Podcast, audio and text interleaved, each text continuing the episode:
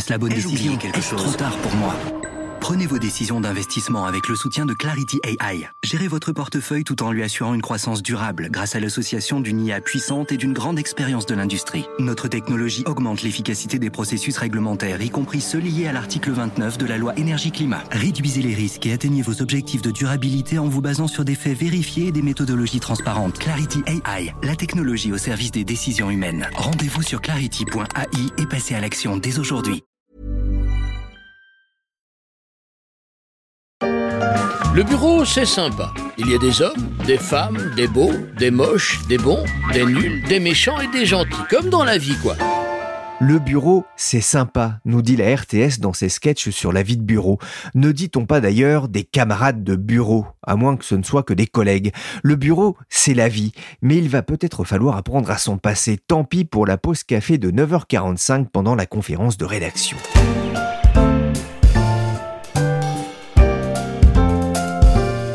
Je suis Pierrick Fay, vous écoutez La Story, le podcast d'actualité des échos, et on poursuit notre plongée dans le monde fabuleux du télétravail. Sans surprise, effectivement, l'année 2019-2020 aura vraiment été euh, l'année de l'expérience forcée hein, du télétravail, un télétravail dans la douleur. On est euh, sorti des grèves contre la réforme des retraites en décembre dernier avec 28% de personnes qui euh, travaillaient depuis chez elles. C'était déjà en progression. On est aujourd'hui à 40% du personnel. Du télétravail forcé, rappelait Martial You en direct depuis les studios de RTL. Selon le ministère de l'Emploi, pendant le confinement, quelques 8 millions de Français ont télétravaillé à temps partiel ou à temps plein. Comment les salariés ont-ils vécu ce passage au travail à la maison? L'Institut des hautes études pour l'action dans le logement s'est penché sur la question avec une enquête réalisée sur Internet auprès de 8000 personnes. J'ai appelé Catherine Sabat, ancienne des échos, à les déléguées générales d'Idéal. Alors Catherine, globalement, comment les Français ont-ils vécu cette période de travail à la maison? Alors, apparemment pas si mal que ça, au moins au début. C'est-à-dire que tout le monde s'est retrouvé euh, chez soi, en famille, les enfants euh, à l'école et les parents au travail quand ils en avaient, et quand ils pouvaient le faire à distance. Et finalement, euh, je crois qu'on estime entre 5 et 8 millions de salariés qui se sont retrouvés dans cette situation. Et ce qui est intéressant, c'est que la France avait quand même du mal à passer au télétravail pour différentes raisons.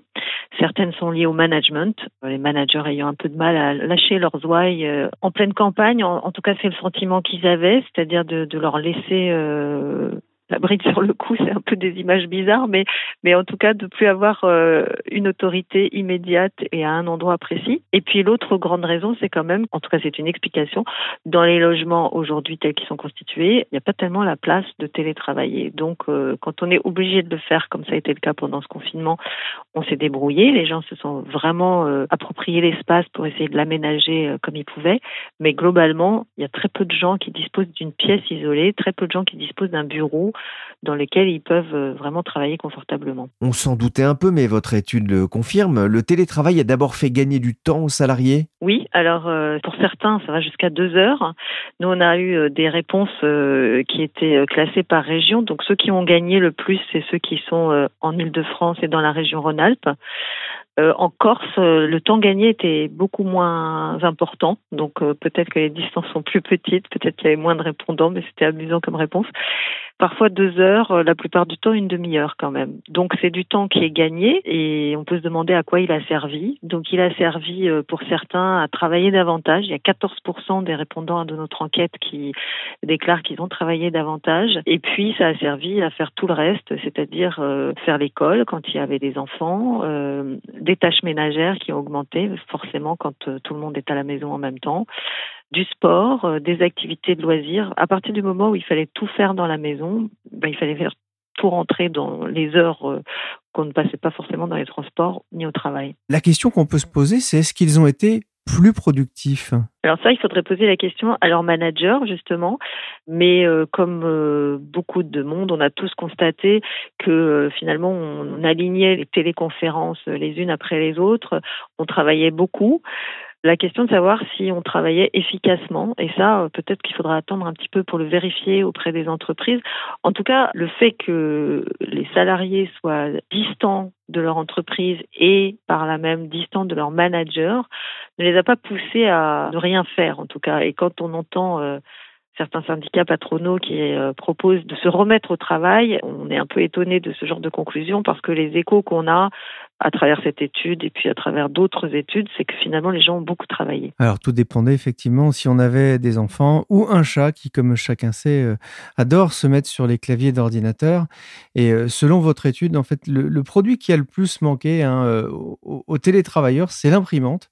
Pour 39% des cas, pour 17% des cas, un double écran ou un écran plus grand. Et c'est vrai que moi, ça a été une des premières choses que j'ai faites, c'est de me mettre un écran plus grand, un double écran, pour pouvoir mieux travailler.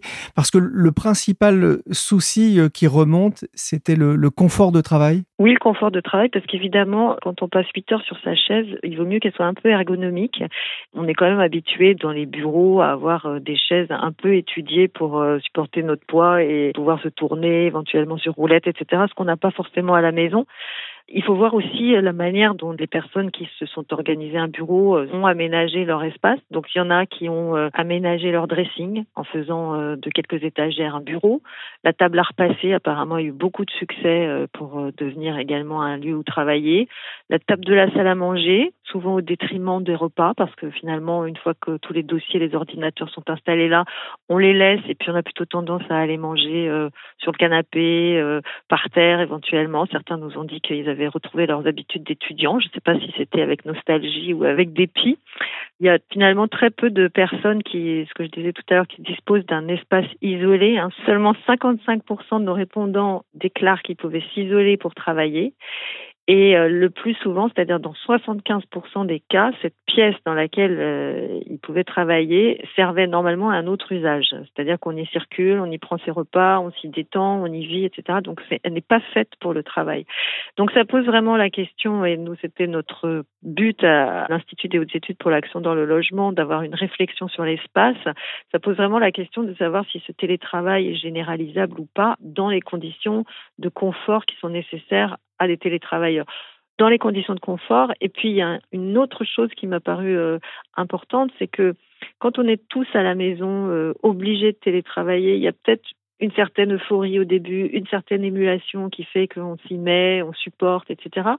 Après, euh, généraliser cette situation à un travail quotidien ou trois ou quatre fois par semaine sans avoir euh, d'autres personnes à la maison, ça peut être euh, inconfort parce qu'on n'a plus de bruit, on n'a plus de distraction, etc. Mais la solitude peut être aussi très pesante et le fait de ne plus avoir les discussions de bureau, des discussions autour de la machine à café, ne plus savoir ce qui se passe vraiment dans l'entreprise ou ne ou avoir peut-être le sentiment simplement de ne plus être au courant. Ça peut être, je crois, un handicap qui cette fois n'est pas lié à l'espace mais à la distance. Est-ce que les, personnes que vous avez sondées sont convaincues par le télétravail malgré tout? C'est difficile à dire euh, pour deux raisons. Parce que la première, c'est que nous, on a terminé notre euh, sondage euh, quelques jours avant la fin du confinement. Donc il y avait cet espoir de retourner au travail et peut-être qu'on regardait cet épisode de télétravail et de distanciation avec les yeux d'un chercheur qui regarde une expérience de laboratoire. D'autres études montrent que certaines personnes sont plutôt favorables au télétravail, mais pas cinq sur sept en tout cas, et qui serait agréable pour eux de gagner du temps, de passer moins de temps dans les transports, d'organiser peut-être leur temps autrement, mais pas tout le temps.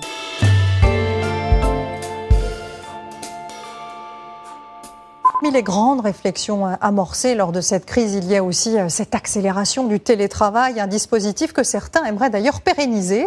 C'est le cas de Mark Zuckerberg, patron de Facebook, qui envisage d'avoir à terme un employé sur deux à la maison en permanence. Aux États-Unis, les géants du net commencent à regarder le télétravail avec un peu plus de considération que par le passé, comme on l'a entendu dans le journal de TF1. Mais en France, certaines grandes sociétés s'y mettent aussi, à l'image de Peugeot SA. Chez le constructeur, le télétravail va devenir la règle, pas l'exception. L'objectif est de ramener à un jour et demi par semaine en moyenne la présence sur site des collaborateurs.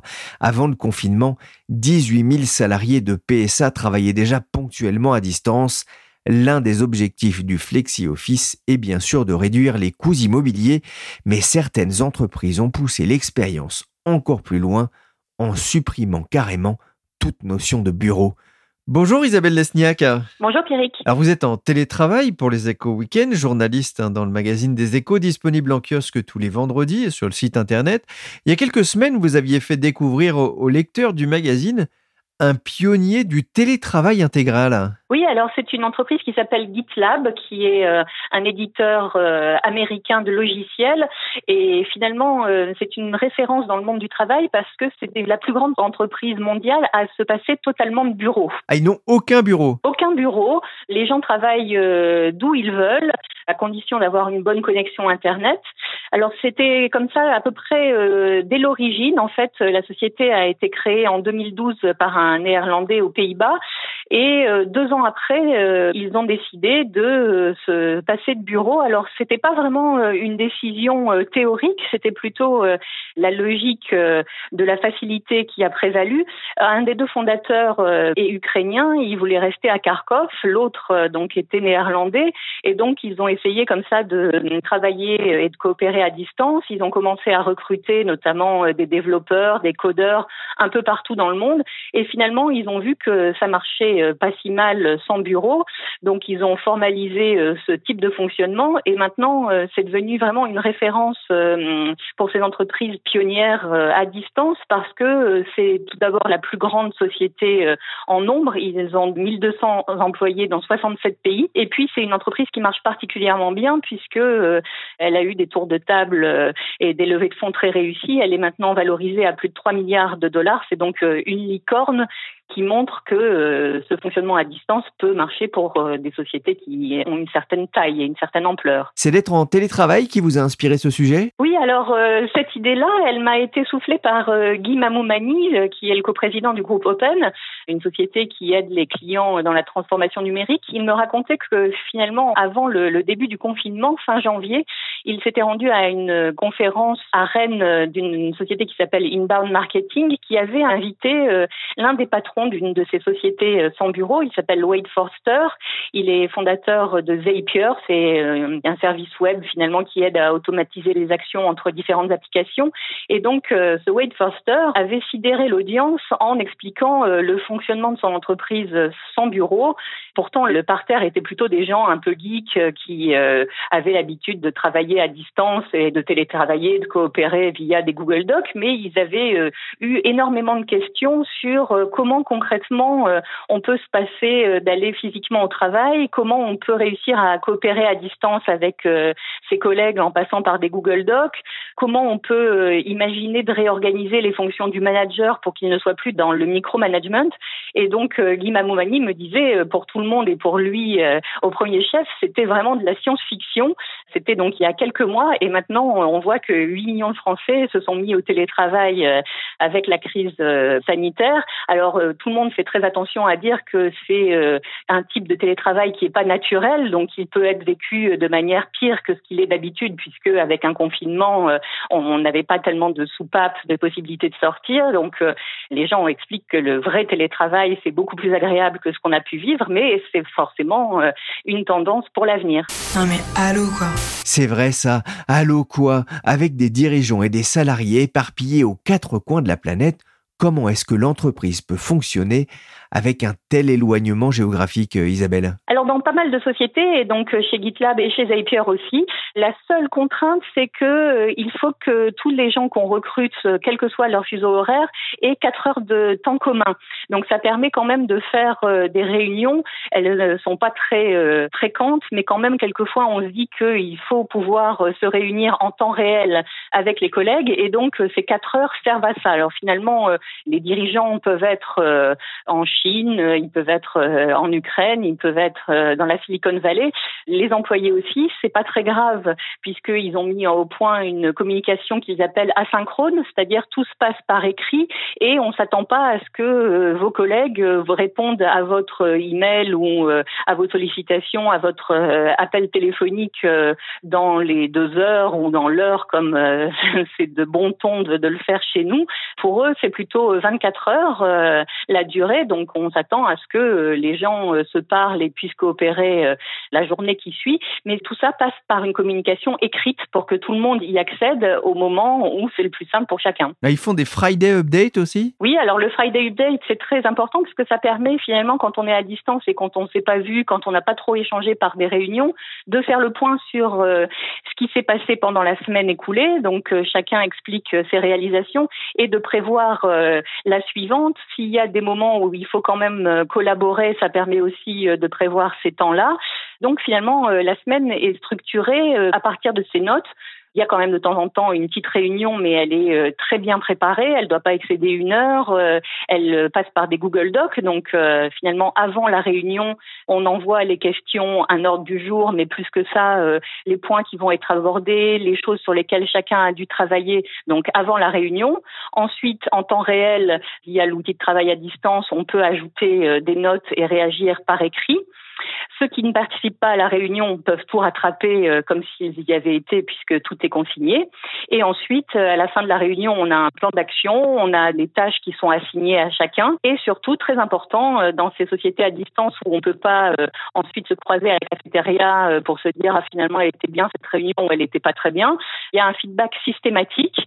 Et donc, il y a finalement une sorte de formulaire avec un code couleur, le vert, le rouge ou l'orange quand c'est un peu moyen, pour évaluer l'utilité de chaque réunion. Isabelle, quelle est la, philosophie de son PDG Alors, le PDG, euh, il y a eu une phrase euh, assez étonnante pour nous, c'est que finalement, euh, venir au bureau, c'est pas nécessaire et c'est même pas très utile. Ces salariés peuvent en apprendre autant par les Google Docs, par Slack et par Zoom que par une journée passée entre collègues et avec ses managers. Donc ça, c'est quand même assez révolutionnaire. En fait, il est persuadé que ces équipes seront à la fois plus productives, mais aussi plus motivées et plus épanouies avec ce mode de fonctionnement à distance. Finalement, euh, pour lui, chacun peut donner le meilleur de ce qu'il a à apporter à l'entreprise au moment où ça lui chante euh, et donc euh, donner le meilleur de sa productivité. Alors, il a quand même réussi à un peu théoriser, GitLab a théorisé finalement le travail à distance pour toutes les entreprises qui pourraient s'y intéresser partout sur la planète. Donc, il a finalement évalué quatre points qui lui semblent très importants. Tout d'abord, il faut créer une équipe de talents qui soit adaptée travail à distance, c'est-à-dire que c'est pas pour tout le monde. Donc, euh, au moment où euh, on recrute, il faut réfléchir euh, finalement à embaucher en priorité des gens qui ont télétravaillé déjà dans leur vie ou qui sont à l'aise avec la prise de décision, qui sont volontaires et qui n'attendent pas des indications du manager qui tombe de haut parce que sinon ça peut pas fonctionner. Ensuite, il a fait écrire une bible qui est consultable par tous, des règles et aussi des règles de fonctionnement, des outils, enfin tout est consultable par tout le monde en fait euh, pour qu'on ait les mêmes références. Ensuite, il a dit comme troisième point euh, fondamental, c'est que euh, les managers devaient de façon volontariste montrer l'exemple, c'est-à-dire euh, ne pas essayer de micromanager, ne pas être dans le contrôle, mais plutôt dans l'accompagnement des salariés. Et ensuite, le quatrième point fondamental, c'est qu'il ne faut pas arrêter les interactions entre les membres de l'équipe. C'est pas parce qu'on est à distance que on ne peut pas échanger sur des sujets extra-professionnels. C'est très important pour maintenir une cohésion d'équipe. Justement, je me posais cette question comment faire en sorte que les gens et le sentiment de faire partie de la même entreprise, de la même entité, à part peut-être en organisant des séminaires façon vide bureau toujours à la RTS. Le séminaire classique est donné par un coach payé très cher pour proposer des jeux de rôle aux collaborateurs.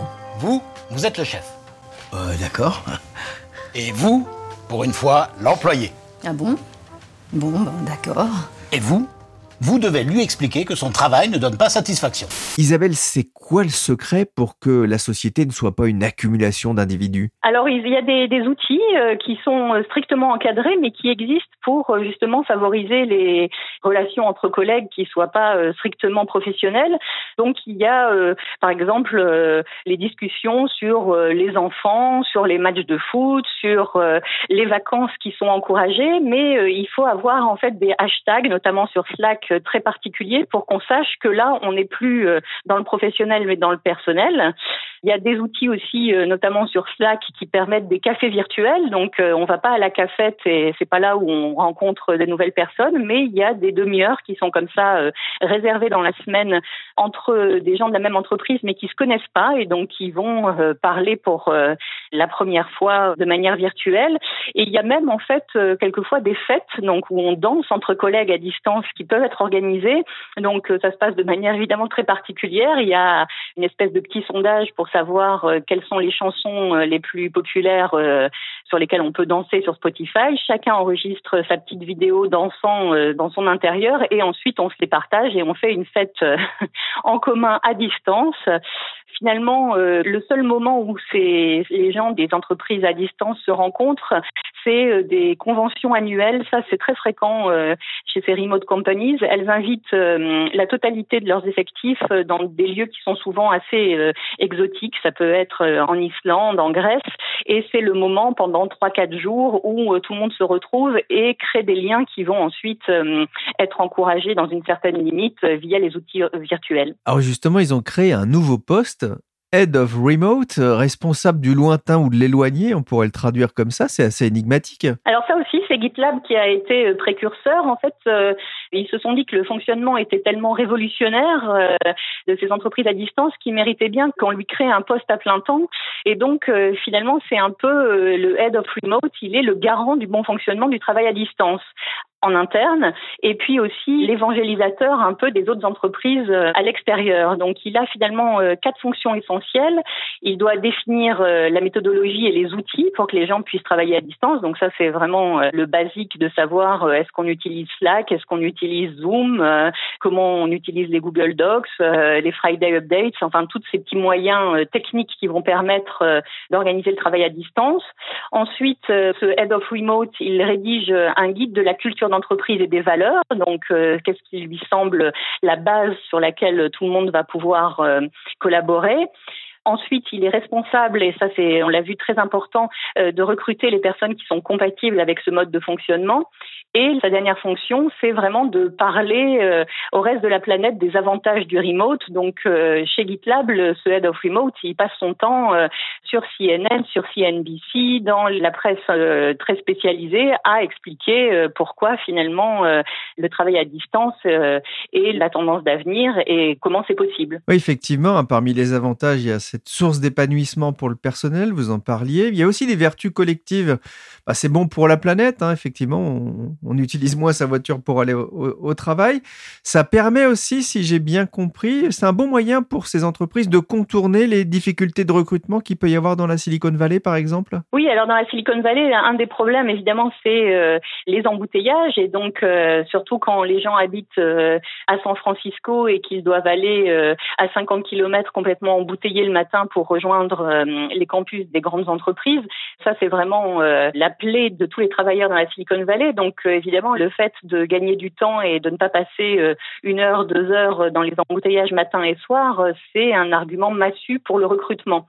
Ça permet aussi de faire de la différence euh, par rapport aux grandes entreprises qui sont euh, quand même très attractives comme euh, Facebook, Google. C'est des employeurs évidemment que les jeunes diplômés considèrent en priorité. Il faut savoir que Facebook, Google, contrairement à l'image qu'on peut en avoir, sont finalement des sociétés un peu à l'ancienne où les managers sont encore très importants et qui finalement n'apprécient pas tellement le télétravail. Ils le tolèrent un ou deux jours par semaine, c'est souvent le mercredi, mais ils ne veulent pas du tout que les gens travaillent à distance de manière permanente. Enfin, ça, c'était avant euh, la crise du Covid qui a un peu changé leurs habitudes.